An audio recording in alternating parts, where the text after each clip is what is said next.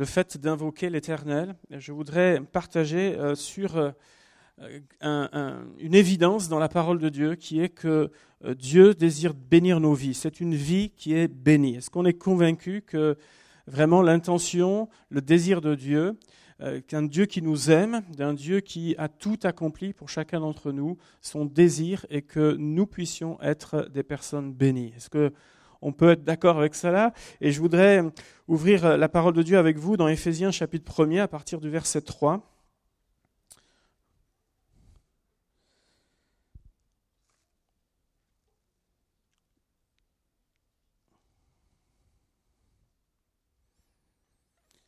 Voilà ce qui nous est dit, Éphésiens chapitre 1 verset 3. Béni soit Dieu, le Père de notre Seigneur Jésus-Christ qui nous a bénis de toutes sortes de bénédictions spirituelles dans les lieux célestes en Christ. En lui, Dieu nous a élus avant la fondation du monde pour que nous soyons saints et irrépréhensibles devant lui, nous ayant prédestinés dans son amour à être ses enfants d'adoption par Jésus-Christ selon le bon plaisir de sa volonté, à la louange de la gloire de sa grâce qu'il nous a accordée en son bien-aimé. Amen. Il nous a bénis de toutes sortes de bénédictions spirituelles dans les lieux célestes en Christ. Nous venons de partager ensemble le repas du Seigneur et chaque fois nous voulons nous rappeler que si nous vivons ce que nous vivons en lui, c'est parce que Jésus a tout accompli. C'est parce que Jésus a payé le prix. C'est parce que Jésus euh, vraiment est allé jusqu'au bout de cet engagement, a pris notre place, nous qui étions perdus, afin que nous puissions vivre en lui, par lui. Dieu souhaite donc que nous ayons une vie bénie. Il nous aime, il désire le meilleur pour chacun d'entre nous. Et il nous est même rapporté dans le livre des actes qu'une grande grâce reposait sur les premiers croyants. Maintenant, nous devons, c'est vrai, considérer plusieurs choses quand on aborde ce domaine-là. C'est que bien qu'ayant la même Bible entre nos mains, il y a beaucoup de voix ou bien d'écrits qui discordent ou qui divergent pour statuer sur plusieurs points concernant la bénédiction. D'abord, sur la définition même d'une vie bénie. On n'est pas tous d'accord avec ça. On n'est pas tous d'accord sur les critères et les moyens pour vivre une vie bénie, c'est-à-dire le, pourquoi. Après avoir vu le quoi, c'est le pourquoi. Et les buts et les conséquences d'une vie bénie, c'est le pourquoi également. Et on s'aperçoit qu'il y a vraiment pléthore de chemins concernant ce domaine particulier. Tout d'abord, euh, c'est vrai, on doit se rappeler que la bénédiction de l'Éternel sur euh, la vie euh, des êtres humains, ceux qu'il a créés, c'est voulu de Dieu. C'est son désir. Et bénir, ça veut dire désirer, vouloir du bien, ou encore c'est ce qu'on pourrait appeler la faveur de Dieu sur la vie d'une personne. Et on s'aperçoit que dès le livre de la Genèse, au chapitre 1er, nous est dit que Dieu créa l'homme à son image. Il le créa à l'image de Dieu, il créa l'homme et la femme, il nous a dit tout de suite que Dieu les bénit. Donc l'intention de Dieu, elle est claire. C'est que dès le commencement, Dieu veut bénir sa créature. Dieu veut bénir ce euh, qu'il a créé, celui qu'il a désiré. Lorsque, après le déluge et tout ce qui s'est passé après euh, le péché, euh, vous savez qu'il avait trouvé un homme juste sur la terre du nom de Noé. Et donc Noé et ses fils, ses enfants ont été épargnés. Et suite au déluge, il nous est dit ceci, alors qu'ils sortent de l'arche, c'est que Dieu bénit Noé et ses fils. C'est-à-dire qu'en gros, on recommence en cette époque, on recommence, et dans ce commencement, à nouveau Dieu bénit Noé et Dieu bénit ses fils. Lorsque Dieu appelle Abraham pour que un peuple soit mis à part, il nous est dit, je ferai de toi une grande nation et je te bénirai. Je rendrai ton nom grand et tu seras une source de bénédiction. Toutes les familles de la terre seront bénies en toi. On ne peut pas être plus clair sur l'intention de Dieu euh, dans sa parole. Des centaines d'années plus tard, après la mort et la résurrection de Jésus, l'apôtre Paul s'appuiera sur cette promesse et écrira ces mots aux Galates. Ceux qui croient sont bénis avec Abraham, le croyant, le peuple héritier de la promesse d'Abraham. Nous faisons partie de ces gens-là, bénis de l'Éternel. Le roi David avait réalisé quelque chose même dans sa vie, c'est que quel que soit le nombre de ses adversaires, quelle que soit la difficulté qu'il pouvait traverser à certains moments, il a dit au psaume 109, verset 28, s'ils maudissent, toi, tu béniras. S'ils maudissent, toi, tu béniras. La bénédiction de Dieu est plus grande que tous les stratagèmes de l'adversaire. Je voudrais vous donner cet exemple dans la parole de Dieu de Balaam. Le roi de Moab, qui s'appelait Balak,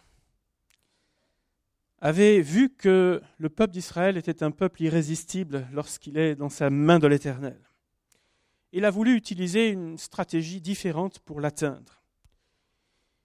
Quelque chose de plus, entre guillemets, spirituel, mais en tout cas dans le mauvais sens du terme. Il demande à un, homme du nom de Balaam de faire une chose. Il lui a dit, maudis-moi ce peuple, car il est plus puissant que moi.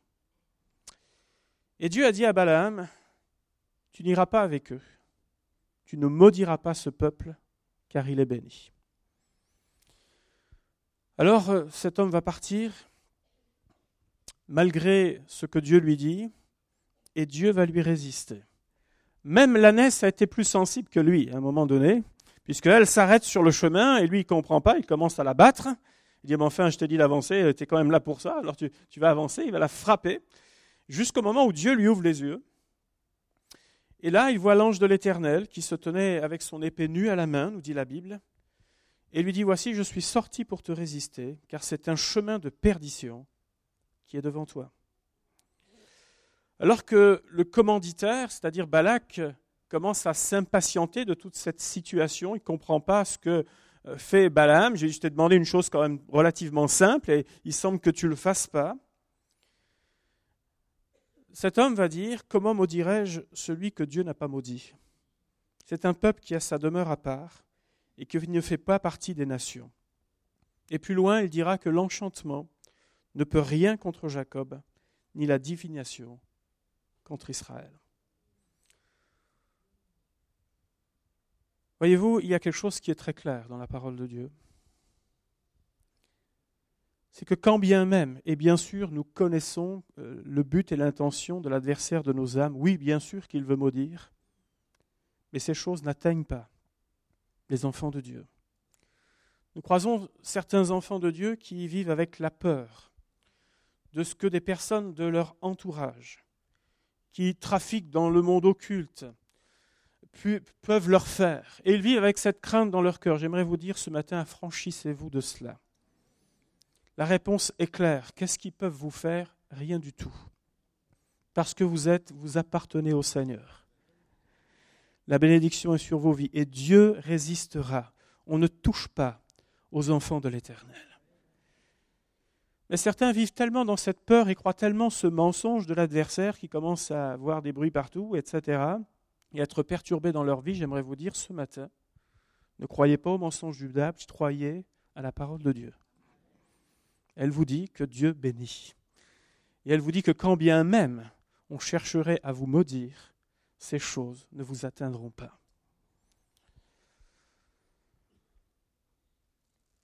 Nous voyons dans la parole de Dieu que être béni, ça ne veut pas dire marcher en lévitation tout au long de sa vie. Ça ne veut pas dire que dès que vous entrez dans un endroit, tout se met à s'aligner d'un seul coup que si euh, euh, il y a un, souci ou une difficulté quelque part, le fait même de votre présence dans cette pièce fait que tout s'arrange d'un seul coup. Non, ça signifie pas cela. La vie de Joseph en est une belle illustration. C'est que le fait d'avoir la main de l'Éternel sur notre vie n'empêche pas toujours les difficultés. Vivre avec le Seigneur, ce n'est pas vivre le paradis sur la terre. Un jour, nous serons réunis avec le Seigneur pour l'éternité, plus de larmes, plus de pleurs, plus de douleurs, plus de maladies, etc. Mais en attendant, nous sommes ici. La vie de Joseph, savait, au sein même de ses difficultés, il a essayé, on l'a laissé dans un puits, euh, de façon à ce qu'il puisse, on l'oublie dans cet endroit et qu'il meure. Imaginez après l'eau, euh, l'eau de ce puits, quand même, c'est une denrée rare à l'époque. enfin bref, ils n'ont pas pensé à tout ça. Mais finalement, ils sortent de ce puits pour le vendre en Égypte, où il est pris comme esclave. Accusé à tort, il finit en prison. Il est même oublié en prison après avoir révélé les songes de les chansons du panetier. Mais on s'aperçoit dans cette histoire que Dieu ne l'a jamais oublié. Oublié des hommes, mais jamais oublié de Dieu. La Bible nous dit que l'Éternel était avec lui, même dans ces temps-là où il a été rejeté, dans ces temps où on a voulu le faire mourir, dans ces temps où il a été faussement accusé, l'Éternel est avec lui. La Bible nous dit qu'il trouva même grâce aux yeux de son maître. La Bible nous dit que la, maison de, euh, euh, cet euh, Égyptien, de ce haut fonctionnaire égyptien, fut bénie à cause de Joseph. C'est-à-dire que si c'est bien prospéré, c'est parce que Joseph était là. En prison, la Bible nous dit que l'Éternel fut avec lui et il mit en faveur aux yeux du chef de la prison. Et la Bible nous dira encore que l'Éternel donnait de la réussite dans tout ce que faisait Joseph. Voyez-vous, ça n'a pas empêché toutes les difficultés qu'il a connues, parce qu'honnêtement, qui aurait aimé avoir son parcours? En la fin, oui, peut-être quelques-uns, oui. Il y a certainement des volontaires. Mais pour toutes ces années-là, vous savez, où il a été laminé dans tous les sens, je crois qu'on n'aurait pas beaucoup de volontaires. Et pourtant, la Bible nous dit que Dieu était avec lui. Dieu était avec lui. Et cela nous rappelle ce matin que, quoi que nous traversions les uns comme les autres, et nous en avons dans notre vie, eh bien, ça ne veut pas dire que Dieu est absent. Ça ne veut pas dire que la main de l'Éternel n'est plus avec nous. Ça ne veut pas dire qu'il nous considère comme des enfants de seconde ou troisième zone. Non, L'Éternel est toujours avec nous parce qu'il a promis d'être avec nous tous les jours jusqu'à la fin du monde. Il est présent. Il est présent. C'est souvent notre attitude qui change dans ces moments-là, mais Dieu n'a pas changé. Lorsque son père Jacob arrivera à la fin de sa vie, il rassemble ses fils et parle à chacun d'entre eux, c'est la fameuse bénédiction patriarcale que nous retrouvons. Et il dira de Joseph au chapitre 49, Joseph est le rejeton d'un arbre fertile. Ah oui, ça pour être un rejeton, c'est un rejeton. Le rejeton d'un arbre fertile près d'une source, les branches s'élèvent au-dessus de la muraille. Voilà ce qu'il est dit concernant sa vie. Oh, la muraille était haute, oui, mais les branches se sont élevées au-dessus de tout cela. Ils l'ont provoqué, ils ont lancé des traits.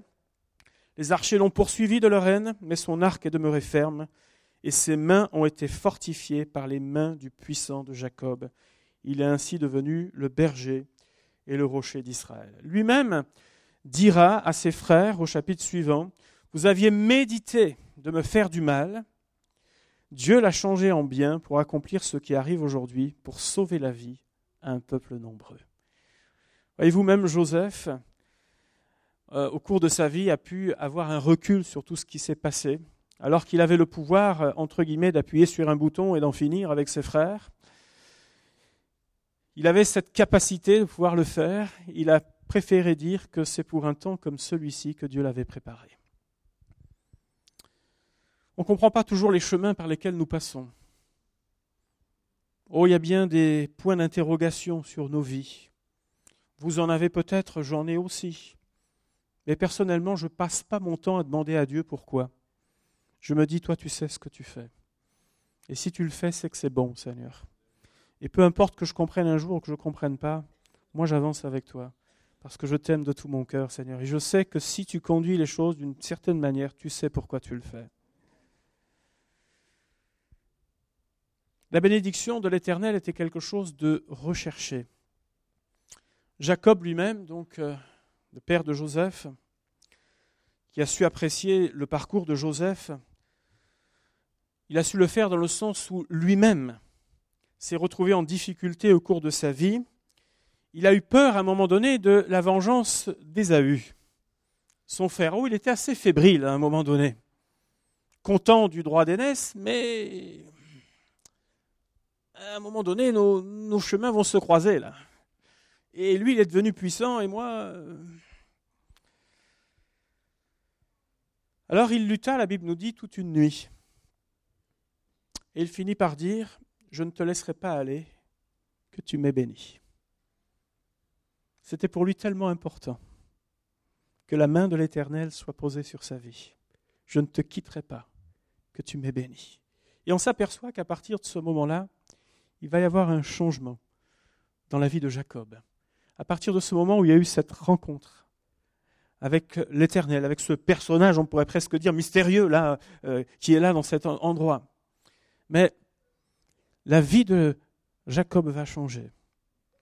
Vous vous souvenez de Yabetz ou de Jabetz également qui a dit Seigneur, si tu me bénis, que tu étendes mes limites, que si ta main est avec moi, si tu me préserves du malheur, en sorte que je ne sois pas dans la souffrance. Et la Bible dit Et Dieu accorda ce qu'il avait demandé. Seigneur, bénis-moi. Bénis ma vie, Seigneur. Moi, ça me fait penser à l'histoire du, fils aîné dans la parabole du fils prodigue, où à un moment donné, le fils aîné, lui, se dit Attends, l'autre là, il fait n'importe quoi, mais vraiment n'importe quoi. Il s'en va, il dilapide tout. Et quand il rentre, on fait la fête. Moi, je suis là tous les jours, je bosse ici. Et quelle considération j'ai j'ai même pas un droit à un petit animal là pour me réjouir de temps en temps avec mes amis. Et le père va lui dire, mon enfant, lui dit le père, tu es toujours avec moi et tout ce que j'ai est à toi.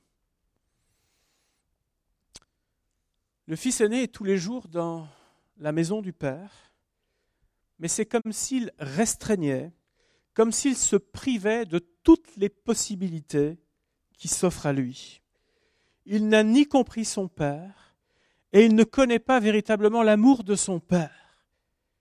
Il ne connaît pas ses intentions. Il n'a pas compris toutes ces choses-là. Peut-être qu'il cherche à gagner quelque chose dans cette maison, une sorte de mérite. Philippe, l'un des disciples, a fait cette réflexion à Jésus. Montre-nous le Père et cela nous suffit. Et Jésus lui a dit, mais il y a si longtemps que je suis avec vous, et tu ne m'as pas connu, Philippe. Je suis dans le Père et le Père est en moi. Et moi, il me semble qu'à bien des égards, nous pouvons dire les uns comme les autres, est-ce que nous comprenons vraiment l'Éternel notre Seigneur? Est-ce que nous avons compris quel est le cœur de notre Père céleste envers nous? Est-ce que nous ne nous privons pas quelque part de son amour? Est-ce que nous ne nous privons pas aussi de ses grâces qu'il veut pourtant répandre sur chacun de ses enfants? Est-ce qu'on ne se prive pas également? Moi, je me demande si on ne passe pas à côté de beaucoup de bienfaits de l'Éternel, simplement parce que nous avons un regard faussé sur ce que doit être notre vie dans le Seigneur et avec le Seigneur. L'Ancien Testament nous parle beaucoup euh, des abondantes bénédictions de l'Éternel, qui sont, euh, la plupart du temps, nous les voyons comme extérieures, comme matérielles, envers ses enfants. C'est la terre que Dieu donne, c'est l'abondance même de ces terres, c'est le produit des récoltes, ce sont des troupeaux bien portants, c'est même la paix que peut avoir le peuple de Dieu à certains moments, c'est vu, c'est vécu comme une bénédiction de l'Éternel. Et nous voyons que le Nouveau Testament s'attache principalement sur les bénédictions spirituelles que Dieu nous donne, qui ont été acquises en Jésus. Et ça ne signifie pas que Dieu ne prend pas soin de nos vies. Merci Seigneur chaque fois qu'il prend soin de nos vies, n'est-ce pas? Pour ceux qui n'avaient pas de travail et qui, par la grâce de Dieu, avaient un travail, pour ceux qui avaient des difficultés pour se loger, des difficultés de papier, des difficultés de famille, des difficultés parfois de santé, et où la main de l'Éternel s'est posée sur nos vies. Béni soit Dieu pour tout cela, n'est-ce pas? Et je crois que Dieu, bien sûr, veut le faire dans sa grâce et dans sa bonté. Et notre Seigneur nous a aussi bénis de toutes sortes de bénédictions spirituelles en lui. Une vie bénie, c'est une vie lorsque la faveur de Dieu ou la main de l'Éternel est sur cette vie. Certains pensent et ne voient que par le côté, euh, je dirais, matériel des choses. Ah, bah si Dieu me bénit, alors tout va prospérer, mon compte en banque va prospérer, mes affaires vont prospérer, et euh, tout ce qui est en moi doit prospérer. Je dois forcément avoir eu, euh, un appartement, puis à un moment donné, je dois passer une maison, puis à un moment donné, un, petit château, et ça, ça montre que je suis très béni. Mais ça, c'est quand même une façon de voir les choses très nombriliste, vous ne trouvez pas? Je connais des gens qui ont du mal à joindre les deux bouts, qui pour joindre les deux bouts doivent quand même faire pas mal d'efforts. Et je peux vous dire que la main de Dieu est sur ces vies-là. Je peux vous dire qu'il y a une main posée sur ces gens-là. Il y a un cœur pour Dieu. Et le Seigneur les aime. Et ça ne veut pas dire que Dieu délaisse le riche non plus. Dieu aime aussi celui qui euh, a pu euh, peut-être bénéficier d'un emploi particulier et qui est béni dans ce domaine-là, mais ce n'est pas un critère. pour dire qu'une personne est plus bénie qu'une autre. La Bible nous dit, et elle nous parle d'autres aspects. Vous savez, aujourd'hui, on entend beaucoup d'enseignements sur le fait de revendiquer, sur le fait de déclarer. Je déclare que ça, c'est à moi, et c'est à moi. Bon. OK. Je revendique mes droits d'enfant de Dieu quelque part, voire j'exige de Dieu quelque chose. Alors je sais qu'on est en France et que les manifs, c'est presque dans nos gènes.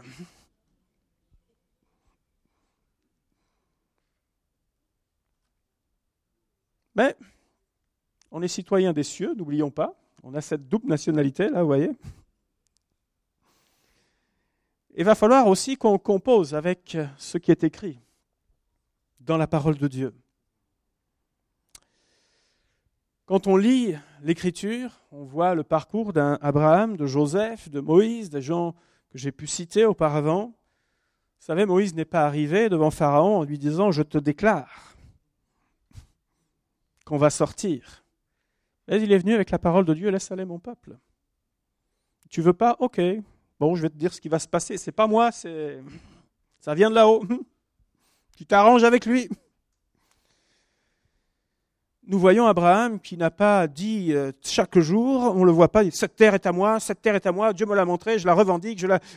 Ok. Et vous savez, ce sont des hommes qui ont marché dans la promesse de Dieu. Et ils n'ont pas fait de, déclarer, d'exiger, ou que sais-je encore, non? Ils ont cru simplement ce que Dieu avait mis dans leur cœur, ils ont cru à ces paroles, à ces promesses de Dieu, ils ont marché dedans, et elles se sont accomplies. Il n'y a pas eu besoin de déclarer, de sauter à pieds joints, d'exiger de la part de Dieu quoi que ce soit. C'est même inconvenant, me semble-t-il, de le faire, mais ils ont marché dans la promesse de Dieu. Vous avez imaginé que vous ayez un citronnier là sur votre balcon peut-être ou chez vous, et vous arrivez devant cet arbre et vous dites, alors que vous en êtes propriétaire, vous l'avez acheté, je déclare que ce citron est à moi. Vous allez dire, il y a un problème, lui. Non, ce citron, si vous le voulez, vous le cueillez, vous le mangez. Si il vous semble pas encore assez mûr pour vous, vous le laissez sur l'arbre, vous voyez. Et moi, je crois aussi que dans notre vie avec le Seigneur, je ne veux pas réduire les choses un peu trop, mais il me semble quand même que Dieu nous a bénis de toutes sortes de bénédictions spirituelles. Et quand le Père a dit à son fils aîné, mais attends, tu es tous les jours avec moi, tout ce que j'ai, c'est à toi.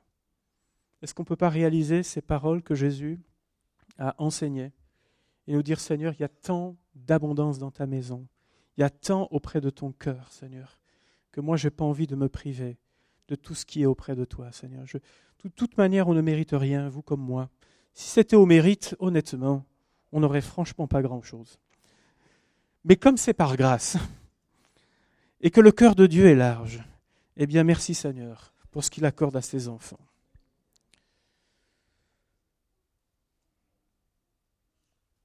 Nous apercevons que dans ces critères, ou ces moyens en tout cas, pour avoir une vie bénie, c'est le fait, comme Jacob, d'une rencontre avec Dieu qui lui a permis vraiment d'avoir euh, comme un, moment, un tournant dans sa vie.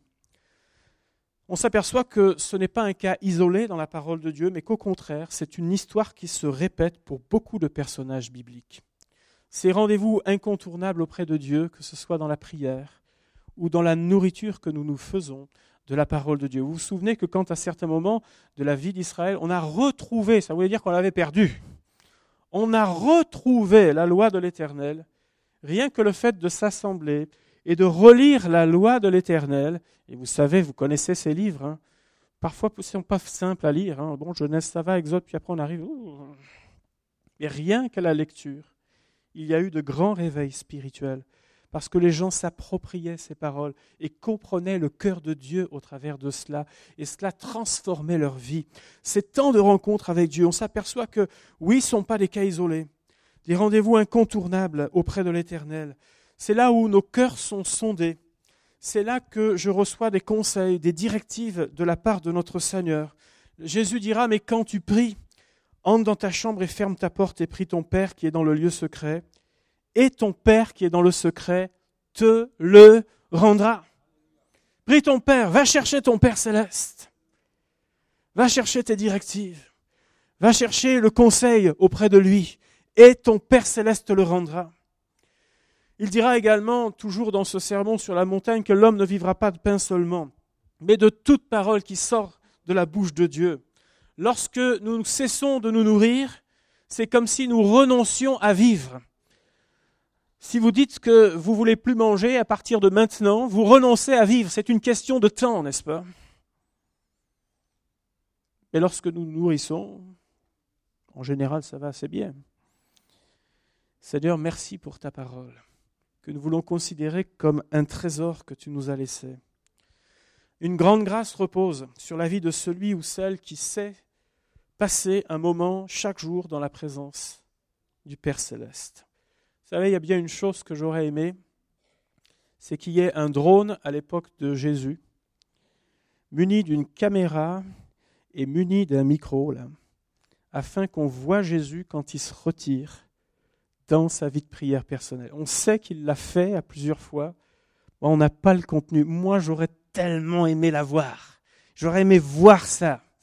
J'aurais aimé voir ce qui se passait dans ces moments-là. Comment Jésus s'y prenait avec le Père. Bon, s'il ne l'a pas fait, c'est qu'il n'a pas jugé utile de nous le laisser.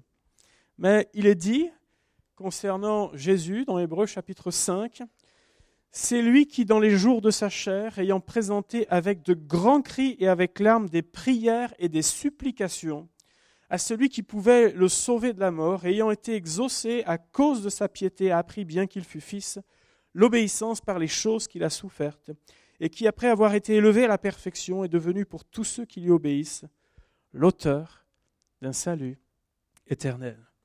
Nous considérons que la croix est une bénédiction, n'est-ce pas, pour chacun d'entre nous. Eh bien, la Bible nous dit qu'il a présenté avec de grands cris et avec larmes des prières et des supplications. Et quand il priait, moi je crois qu'il priait pour chacun d'entre nous. Oh, ses contemporains de l'époque, mais tous ceux qui allaient venir dans les siècles encore, il priait pour nous, il intercédait pour nous. Et je crois que dans ces moments auprès du cœur de Dieu, oui, il y a des moments où il y a des larmes qui coulent et pas forcément pour notre situation, mais parfois pour la condition des autres, de ceux qui nous entourent, de ceux qui sont chers sur notre cœur. Et dans ces moments de prière, le cœur de Jésus était préparé à la croix. Et moi j'aimerais vous dire encore ce matin que dans ce temps que nous passons devant Dieu, sérieusement devant le Seigneur, il y a quelque chose qui se bâtit dans notre vie. Il y a des victoires qui sont remportées dans le secret. Et j'aimerais ô combien vous inviter à peut-être fortifier ces moments dans le secret avec Dieu, ou bien les remettre à l'honneur dans notre vie. On est tous pareils, vous savez. À peine on a le pied par terre, il y a 36 choses qui commencent à fourmiller dans notre tête de ce que nous avons à faire. C'est la même chose pour les actifs que pour les retraités, je vous rassure. Même les retraités vous disent on est débordé. C'est vrai. Mais c'est vrai, quand ils vous disent leur emploi du temps, c'est la vérité. On est débordé, on n'a pas le temps. Vous savez, c'est une priorité, me semble-t-il, dans notre vie, de venir simplement devant le Seigneur.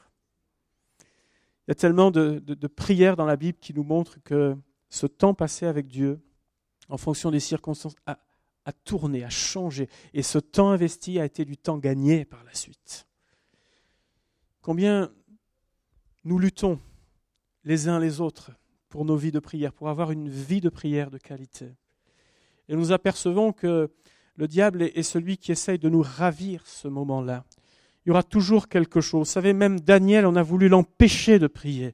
Pour lui, avec toutes les responsabilités qu'il avait, Trois fois par jour, il allait prier son Dieu. Et on a voulu l'empêcher de prier. On a voulu l'arrêter de prier. Parce que Daniel, dans sa vie, si sa vie a été ce qu'elle a été, c'est parce que Dieu était grand dans sa vie. Et si nous voulons également, les uns comme les autres, continuer à grandir devant le Seigneur et non pas pour faire un éclat, bien entendu, mais simplement pour nos vies, nos cœurs et, que Dieu fasse que nous nous rapprochions de lui, cela se passe dans la présence de notre Seigneur. Une vie bénie. La parole de Dieu nous parle aussi de ce qu'on appelle l'obéissance de la foi. C'est une chose que d'être conscient euh, de ce que le Seigneur attend de chacun d'entre nous. Nous savons, et lorsque nous venons dans sa présence, nous comprenons, nous ressentons, nous voyons combien Dieu est un Dieu saint. Et cela forcément travaille nos cœurs, travaille nos consciences. Et à un moment donné, nous sommes placés devant des choix, parce que Dieu, lorsqu'on lui dit Seigneur, change mon cœur, il va dire d'accord. Il n'y a pas de souci. Alors, euh, bon, on va commencer par là. Ouh, mais Seigneur, là, tu vois pas à quoi tu touches, là. C'est familial, ce truc-là. Mon grand-père était comme ça, euh, ma grand-mère était comme ça, les parents étaient comme ça. Alors, comment tu veux faire, là? Mais Dieu veut travailler notre cœur. Et il le fait dans son amour. Et il y a ce pas-là, une vie bénie de manière durable. Je ne parle pas de coups d'éclat, je, parle d'une vie, vous savez, sur laquelle la faveur de Dieu est, de manière constante. Eh bien, c'est une vie qui marche dans l'obéissance de la foi. Il semblerait que l'apôtre Paul ait bien saisi cela dans cette même lettre euh, à l'épître aux Éphésiens, lorsqu'il dira que Dieu nous a bénis de toutes sortes de bénédictions spirituelles. Au chapitre 3, il dira Je fléchis les genoux devant le Père duquel tire son nom toute famille dans les cieux, sur la terre, afin qu'il vous donne, selon la richesse de sa gloire, d'être puissamment fortifié par son esprit dans l'homme intérieur, en sorte que Christ habite dans vos cœurs par la foi, afin qu'étant enraciné et fondé dans l'amour, vous puissiez comprendre avec tous les saints quelle est la largeur, la longueur, la profondeur et la hauteur, et connaître l'amour de Christ qui surpasse toute connaissance, en sorte que vous soyez remplis jusqu'à toute la plénitude de Dieu. Or, à celui qui peut faire par la puissance qui agit en nous infiniment au-delà de ce que nous demandons ou pensons. À lui soit la gloire dans l'Église et en Jésus-Christ, dans toutes les générations au siècle des siècles. Amen. Voyez-vous, il commence ce passage en disant Je fléchis le genou.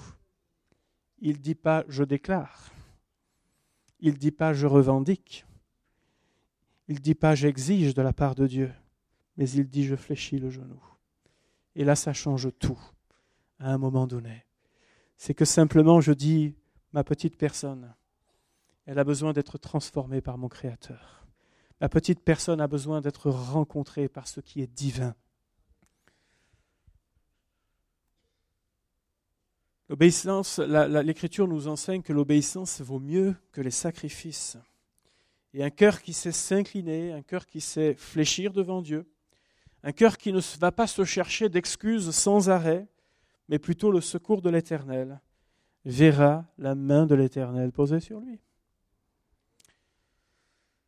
Une autre chose que nous apprend la parole de Dieu, c'est que pour qu'une vie soit une vie vraiment qui soit bénie, et on voit ce critère aussi bien dans l'Ancien Testament que dans le Nouveau Testament, c'est d'être soi-même une source de bénédiction. La Bible nous dit ne rendez pas, dans l'épître de Pierre, ne rendez pas mal pour mal ou injure pour injure, bénissez au contraire, car c'est à cela que vous avez été appelés. 1 Pierre 3,9, afin d'hériter la bénédiction. Bénissez au contraire, car c'est à cela que vous avez été appelés. Voilà notre appel. Si quelqu'un dit je ne sais pas c'est quoi mon appel, bien moi je vais vous répondre ce matin déjà. Vous avez été appelés à bénir. Et ça, ça vous prend toute une vie déjà sommes appelés à bénir afin d'hériter également la bénédiction. Nous voyons Dieu avec un regard particulier dans l'Écriture envers toutes les personnes vulnérables. C'est la veuve, c'est l'orphelin, c'est l'étranger. Ce sont les personnes parfois de, de, conditions, celles qui sont rejetées même pendant le ministère de Jésus, celles qui n'ont pas le droit de se trouver là pour un tas de raisons, celles qu'on évacue, celles dont on oublie même le prénom, ou etc., ces gens-là intéressent Jésus dans son ministère. Et je voudrais vous dire que Dieu n'a pas changé encore aujourd'hui.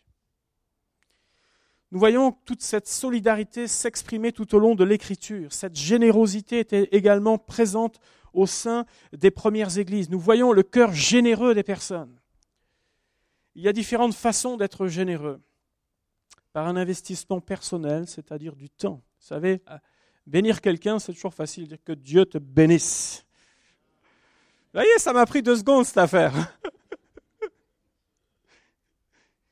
En termes de calories, ça doit vraiment être minime cette affaire-là. Hein. Vous voyez, c'est Dieu te bénisse. Puis si vous le faites vraiment avec euh, le visage bien, bien comme il faut, la personne va vraiment, vraiment le recevoir. Vous voyez.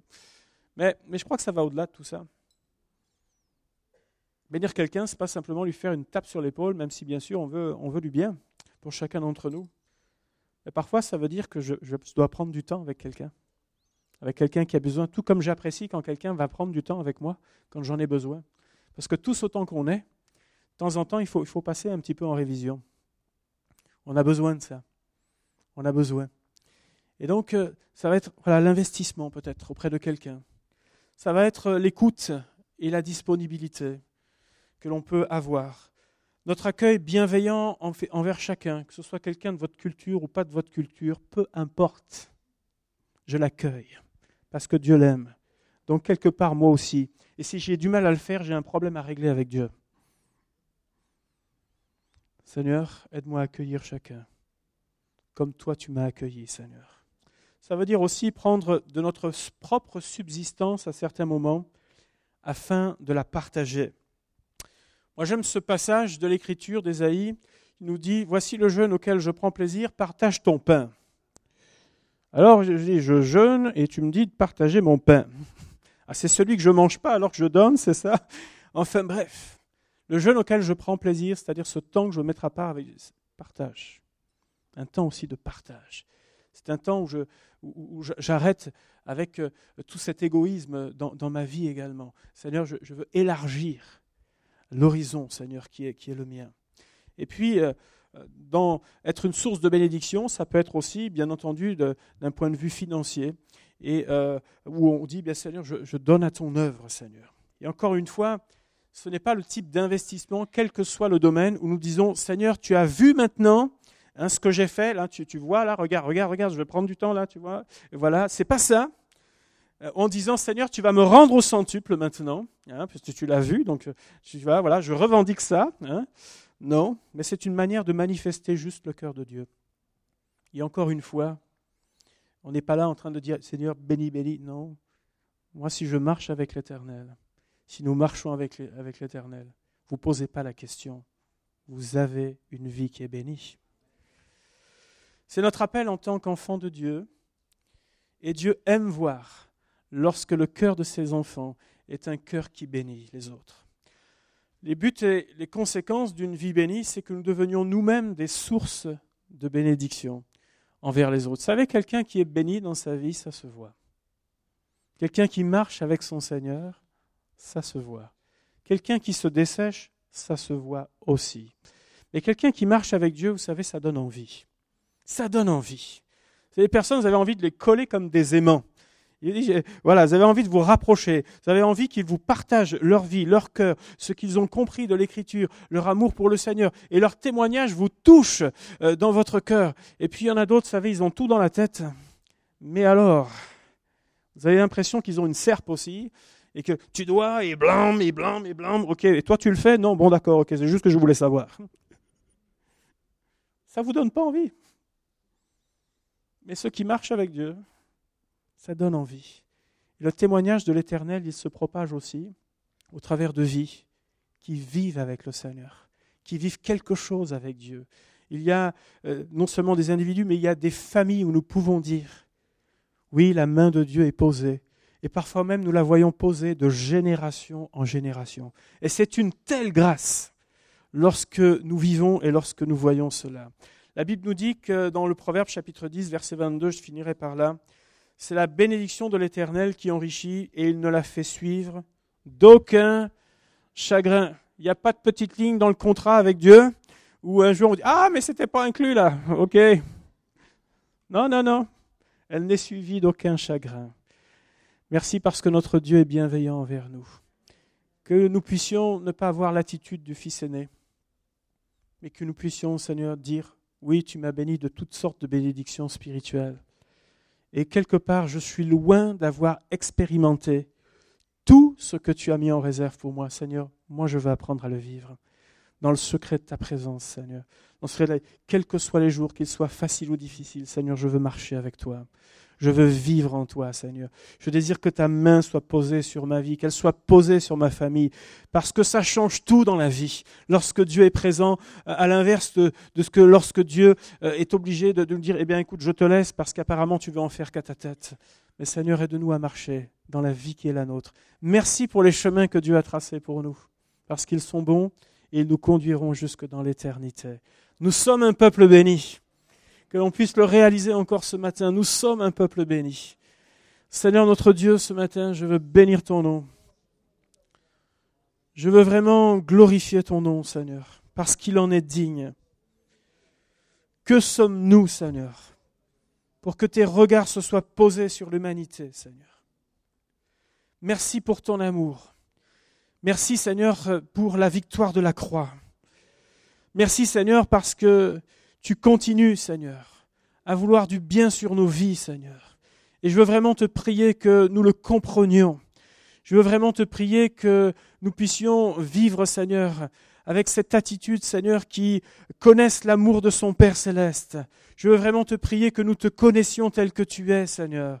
Merci pour toutes, euh, toutes les expériences que nous avons faites en toi. Mais Seigneur, il y a tellement à vivre, Seigneur. Et encore aujourd'hui, je veux te prier que nous apprenions à vivre dans la bénédiction de l'Éternel, dans celle qui enrichit et qui n'est suivie d'aucun chagrin, Seigneur. Je te prie, Seigneur, de nous aider dans nos attitudes, Seigneur, afin, Seigneur, que nous ayons les attitudes justes envers toi.